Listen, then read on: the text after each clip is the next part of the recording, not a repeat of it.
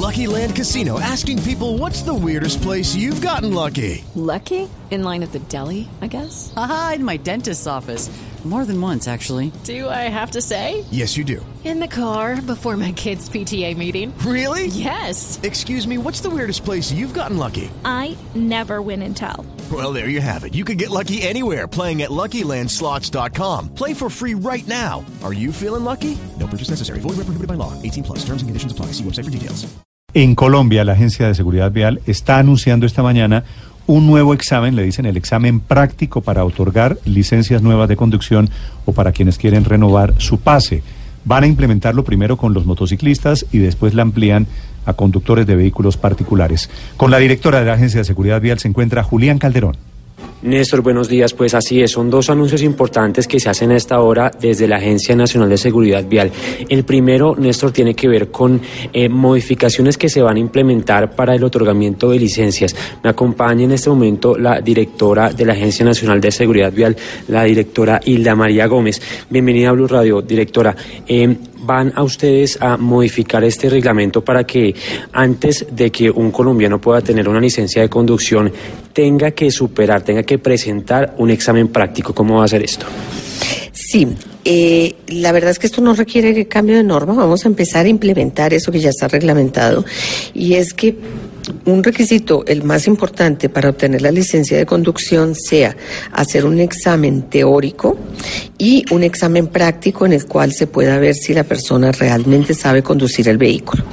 Estamos en este momento iniciando el, diseño de lo que sería la prueba inicial para motociclistas con los que vamos a empezar para después ampliarlo al resto de conductores de vehículos.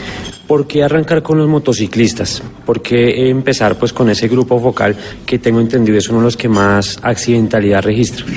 Empezamos con los motociclistas porque es el 58% del parque automotor y el 50% de quienes fallecen en las vías. Entonces, para nosotros es prioritario que quien tenga una licencia de conducción de moto realmente la sepa conducir y tenga las destrezas para manejarlo y el conocimiento de normas de tránsito y de riesgos viales suficiente para conducirla eh, de una manera adecuada y segura.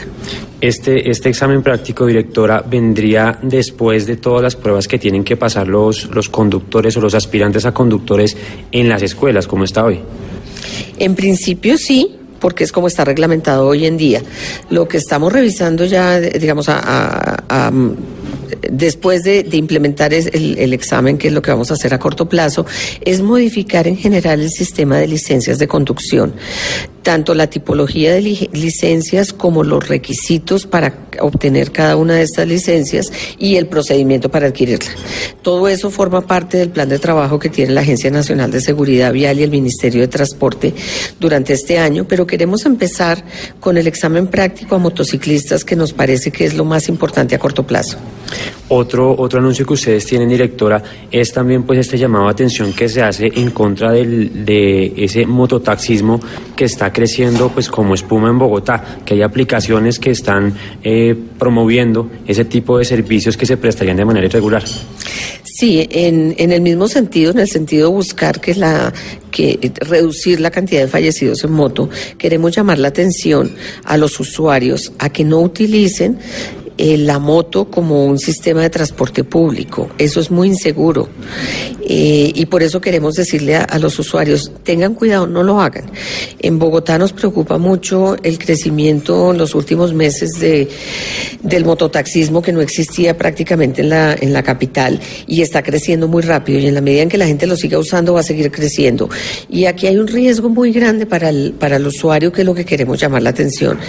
Eh, esto no tiene ningún tipo de seguro, no hay una capacitación específica para los conductores, no hay ningún control. En el momento de un accidente, el, el, usuario queda desprotegido. El casco, el casco no es algo que se pueda pasar de una persona a otra, el casco es absolutamente personal. Desde el punto de vista, primero de la talla, porque los cascos tienen talla, tienen fecha de vencimiento, pero también desde el punto de vista de higiene. Entonces son muchos los aspectos que, que confluyen en que le hagamos el llamado a la ciudadanía en Bogotá, pero en el resto del país también, a que no utilicen moto como sistema de transporte público. el, el casco y también el SOAT. Usted nos decía que una persona que tiene un accidente de tránsito cuando está pues, siendo usuaria de mototaxismo queda desprotegida. ¿No, ¿No aplica el SOAT para ese caso en caso de este accidente de tránsito? No, el SOAT aplica si lo tienen, pero eh, nadie nos garantiza que lo tenga, nadie está controlando que lo tenga.